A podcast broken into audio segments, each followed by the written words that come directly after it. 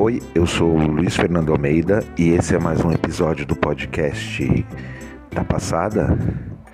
No episódio de hoje eu vou ler os e-mails que vocês me enviaram contando histórias de relacionamentos. Eu deixei uma caixinha de perguntas abertas lá no meu Instagram e algumas pessoas enviaram DM, outras pessoas escreveram. Vale lembrar que eu vou manter o anonimato de todo mundo que me escreveu e apenas comentar as histórias. Solta a vinheta.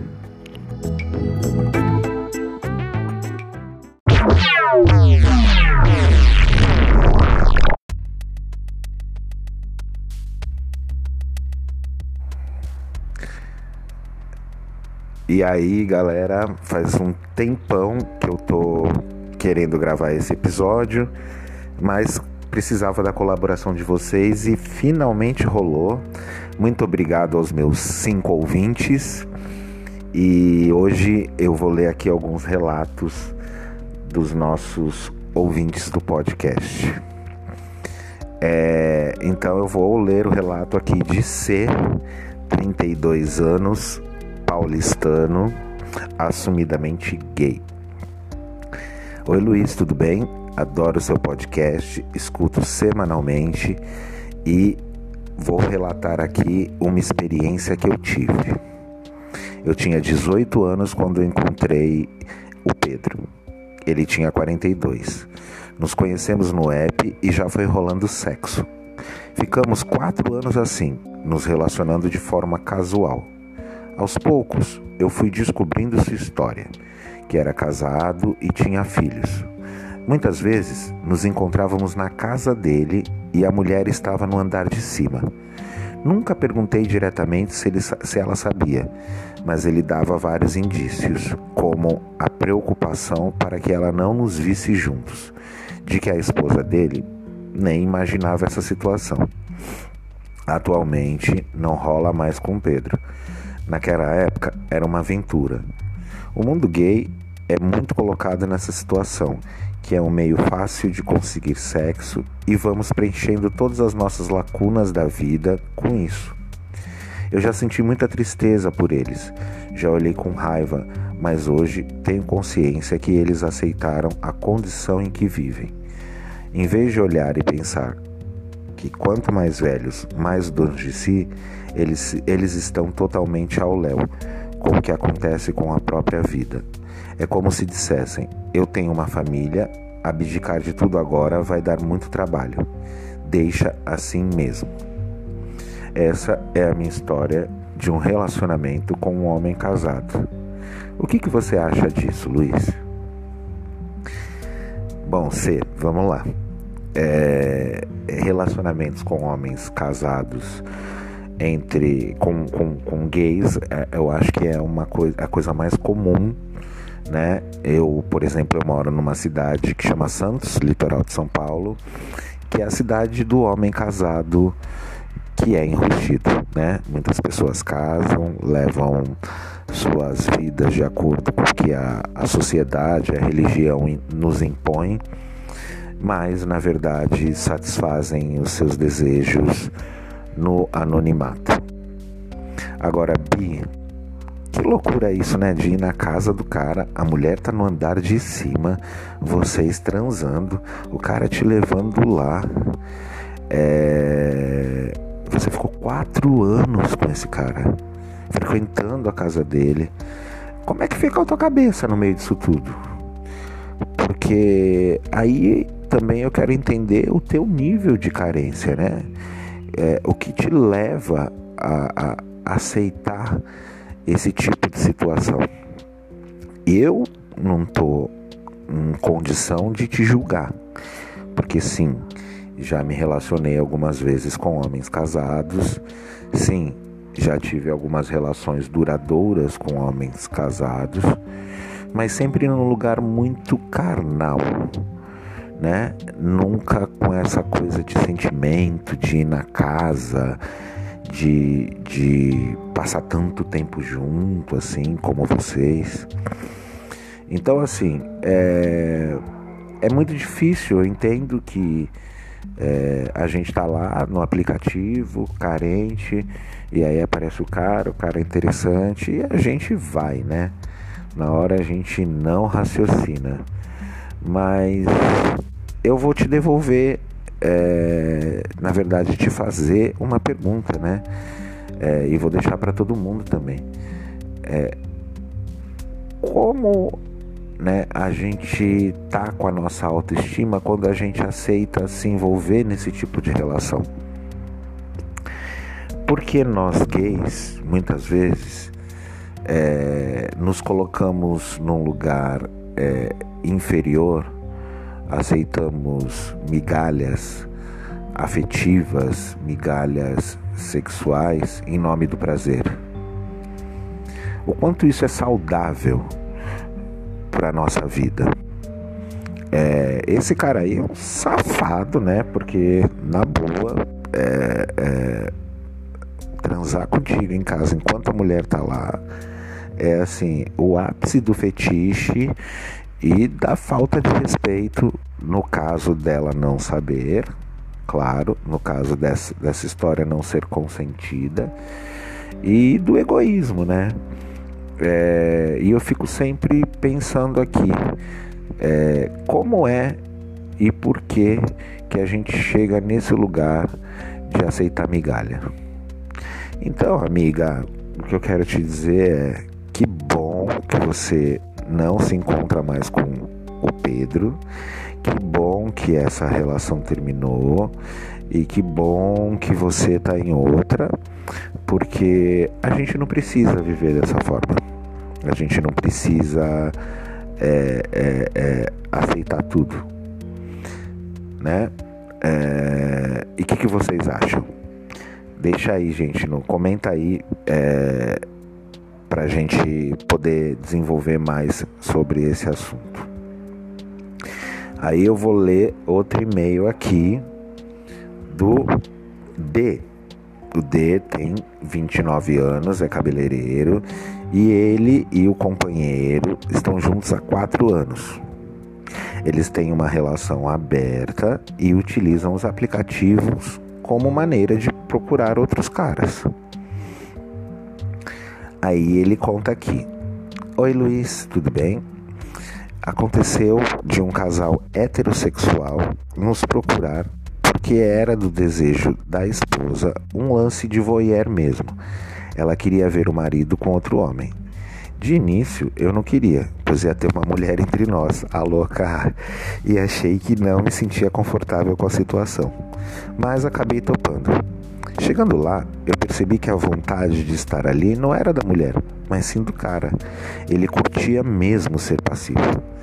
Depois, de, depois que essa experiência terminou, o homem acabou entrando em contato com a gente sem a presença da esposa para marcar mais encontros. É, e eu acho que isso é muito comum. Nós já recebemos diversas mensagens de homens casados propondo um monte de coisas. E algumas vezes nós aceitamos. Você acha que a gente está agindo errado? Fazendo alguma coisa é, é, que não é aceitável? Olha, sinceramente, como que se chama mesmo? D. Sinceramente, D. Eu acho que se tudo é consentido, se, né, se os, os, pactos, os acordos estão sendo cumpridos entre vocês e, e essas pessoas com as quais vocês têm se relacionado, eu acho que está tudo tranquilo. Existe sim esse lugar do fetiche, né? Esse lugar do homem dentro do armário, o cara que não se considera gay e que procura os gays para satisfazer seu prazer. E como vocês estão casados e estão encarando isso de certa forma como uma brincadeira sexual, de forma saudável, né? espero que se protegendo e tudo mais, é, eu acho que não tem problema nenhum, não, Bi.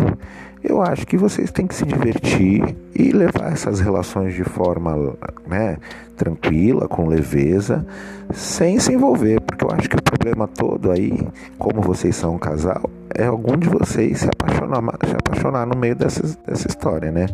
Mas é um risco iminente. Você vai se apaixonar é, numa situação dessa, se você estiver sozinho no metrô, no ônibus, enfim. A gente não está livre disso. Mas se vocês não se envolverem afetivamente com, com esses caras que propõem essas brincadeiras com vocês, eu acho que vocês vão continuar tendo uma relação saudável, apimentada e vivendo a vida de vocês. Sem culpa, né, Bi? Toca o barco aí. Bafo, né? Agora, essa daqui, gente, essa da gayzinha, eu vou ter que, que dar um puxão de orelha. Olá, Luiz, eu tenho 17 anos, me chamo A e estou saindo com um homem de 49 anos de idade, casado com filhos. Nós nos conhecemos no Grindr faz dois anos e desde então namoramos. Peraí, Bi, tu conheceu o cara há dois anos atrás, tu tinha 15 anos, ele tem 48, ele tinha 46 na época. Cadeia, né, Bi? Que que é isso? Ah, a gente sempre se encontra no motel aqui perto de casa, umas duas vezes por semana. E ele sempre foi muito carinhoso comigo, mas nos últimos meses ele começou a ficar agressivo. Já não quer mais me encontrar toda semana, fica pegando no meu pé, me controlando, não me deixa sair com os meus amigos porque diz que eu sou dele. E eu, eu sou apaixonado por ele e tô sofrendo muito. Eu não sei o que eu faço para as coisas voltarem ao normal, a serem como eram antes. Me ajuda. Amiga. A. Querido A. Primeiro, as coisas nunca foram normais. Você, menor de idade, estava se relacionando com um cara de 46 anos. Você, menor de idade, com 17, continua se relacionando com um cara de 48 anos. Isso é crime, né? Ele não poderia estar se relacionando com você. Segundo, esse cara é extremamente abusivo. Ele não quer te ver, ele passou a ficar agressivo e ele fica te controlando, te impedindo de sair, dizendo que você é dele, que você é posse dele. E você, né, porque é uma gayzinha nova, muito provavelmente tá projetando nele o sonho do homem ideal, o colo, a proteção. E claro, o cara mais velho deve transar gostoso, enfim. Mas assim, meu amigo, é uma cilada, Bino. Foge desse cara desaparece, some enquanto é tempo.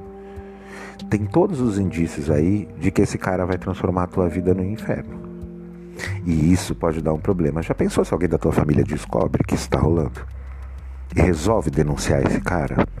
O estrago que vai acontecer? Amiguinha, não dá pra fazer esse tipo de coisa é muito arriscado. E outra coisa, você não tem nem estrutura emocional, você é um garoto de 17 anos para se envolver com um cara desse que nitidamente tá te controlando, tá entrando na tua mente. Sai fora disso, vai pra boate com as amigas, vai ouvir um pop, vai fazer coreografia no TikTok. Que isso, gente? Procura alguém da tua idade para namorar. Eu, hein? Parece que a gente nasce gay e predestinado a viver com os lixos. Se você com 17 anos, no início da sua vida sexual, tá aí. Início não, né, Porque tu começou com 15, mas mesmo assim, tão novo, tu tá aí. É, é, é, aceitando esse tipo de relacionamento tóxico. Pra quê, amiga? Moleque, vai cuidar da tua vida, pelo amor de Deus. Larga esse cara, porque se a tua família não denunciar ele, quem vai denunciar sou eu, hein? A louca.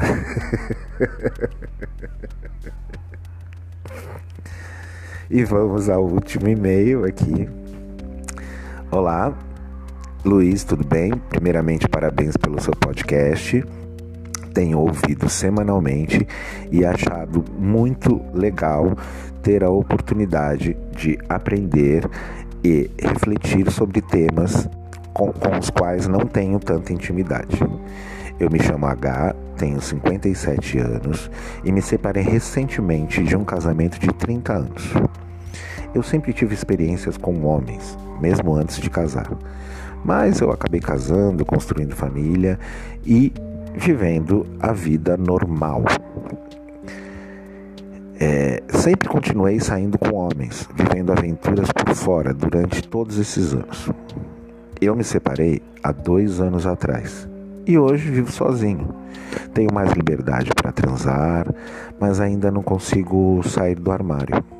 É muito difícil para mim me assumir, falar da minha sexualidade, sobretudo ter uma relação monogâmica. Eu não conseguia com a minha ex-esposa e não consigo também pensar nessa possibilidade. Há um ano atrás eu conheci um cara, um cara ótimo. Nós transamos, engatamos um relacionamento. Eu cheguei até a apresentar a ele para alguns amigos num ato de coragem e me assumi bissexual. Acontece que mais uma vez eu pulei a cerca com esse cara também. Ele descobriu e foi radical. Me deu um pé na bunda. Disse que não ia se envolver com alguém tão tóxico como eu. Eu continuo saindo, utilizando os apps para conhecer caras, mas o pé na bunda que eu levei desse cara me fez pensar em muitas coisas. Eu queria saber como é que eu posso fazer para ter coragem a essa altura da minha vida de me assumir, porque isso está me incomodando muito e estou sentindo que eu não vivo a minha vida de maneira plena. Me dá uma dica? Bom, bafo, né, H? É, é uma situação que ela acho que ela parece mais complicada do que ela é, né? É, enquanto você não olhar para você com mais amor, com mais afeto, com mais carinho, né? E pensar em você em primeiro lugar, você vai ter dificuldade de sair do armário, né? Eu acho que assim, você é um cara de 57 anos de idade, né? Deve ter sua vida estável, vive sozinho, é, você não tem a necessidade de botar uma bandeira LGBTQIA na sua janela. Se fizesse, seria maravilhoso. Mas você não tem a necessidade. Você não precisa fazer uma camiseta escrita Eu sou gay e sair andando pela rua. Se fizesse, seria maravilhoso. Mas não é uma obrigatoriedade. O que você precisa antes de tudo é olhar para você com muito amor e entender que não há nada de errado com a sua sexualidade. No segundo momento, você precisa entender se de fato a bissexualidade existe ou se você está utilizando dela, se utilizando dela para se manter aí dentro do armário. Sim, a bissexualidade existe, existe, tem pessoas que realmente vivenciam isso e são muito felizes, é possível, e se for o seu caso, que delícia, você tem mais opção. Mas como você relata aqui, você está sentindo incômodo, porque você sabe que a sua, na verdade, são os homens, né? Você quer é, é, é, viver isso de forma plena. Então, o que eu posso dizer para você é: sempre que você conhecer um cara, se desarma Seja honesto. Fale sobre os seus medos. Né? Fale sobre é, é, os seus limites, as suas dificuldades. Não engane ninguém. E claro, esteja disposto a ir se transformando, se modificando, aberto para esse processo, né? Talvez esse cara aí que te deu um pé na bunda, ele pudesse ter te ajudado a, a evoluir nesse sentido por ser alguém que lida melhor com a sua sexualidade. Muito provavelmente esse cara sabe o que ele quer, sabe, né? sabe o que ele busca e, e viu em você um problema. E eu vou te dizer, de fato, é muito difícil, né? Você se relacionar com alguém que tem muitas questões que precisam ser resolvidas. Por mais que a pessoa tente ser seu ponto de apoio, se, se não tiver um movimento interno e você não tiver coragem de, de dar o primeiro passo, fica muito difícil para quem está tá junto com você. Então, o que eu posso te dizer é: faça terapia, procure um bom profissional que possa te ajudar a encontrar os caminhos, porque eu não sou profissional, eu não tenho. É, é, é, não posso falar com propriedade né, sobre essas questões, sobre as suas questões íntimas, mas procure ajuda profissional. É, eu acho que assim, vagarosamente, comece a procurar espaços onde você encontre semelhantes, né, pessoas da sua idade que são mais assumidas e você possa conversar, trocar, né, porque a gente sabe que eh, a partir de uma certa idade é, frequentar os espaços LGBT que são em sua grande maioria frequentados por jovens ou corpos exuberantes nos causa uma sensação de não pertencimento ainda maior. Então comece a procurar espaços onde você sinta-se à vontade, né? encontre pessoas é, é, é, mais semelhantes e, com, muitas vezes com uma história de vida mais aproximada da sua. Né? Tem alguns lugares é, é, em São Paulo, né? tem, tem aquele grupo de pais gays que dá apoio a pais é, que se assumiram gays. tem o ABC Bailão, que, que recebe um público de, de né, um pouco mais velho e ali também você talvez consiga esbarrar com pessoas que tenham trajetórias e histórias parecidas com a sua e que podem ser de alguma forma é, é, reconfortante para você. Mas eu acho que antes de tudo você precisa se amar, você precisa olhar para você com mais carinho, com mais cuidado. E aí quando você sentir que está pronto para dar esse passo e comunicar à sua família, fazer o que você tem vontade, vai ser muito natural, tá? Acalma teu coração, fica tranquilo, porque no fim das contas dá tudo certo e seja generoso com você. Bom, gente, essas são as mensagens. Eu tentei aqui comentar os e-mails, né, as, as directs, mas eu não quero ficar fazendo julgamentos. É, eu fiz já, né? Mas não quero ficar fazendo julgamentos, me alongando, porque eu acho que cada um tem a sua história, cada um sabe de si. É, eu acho que, que é, ler esses relatos é mais para gente é, se identificar com as histórias e, e, levantar discussões que podem ser pertinentes, né? Tem muitos desdobramentos nessas histórias, muitos, muitos temas aí que podem se desenrolar e enfim, é isso. Caso você tenha alguma história, você queira participar desse podcast, você pode enviar um e-mail para arroba eu, Luiz Fernando Almeida, arroba gmail.com. Ou você pode me seguir lá no Instagram, que é arroba eu, Luiz Fernando Almeida, e me mandar uma DM.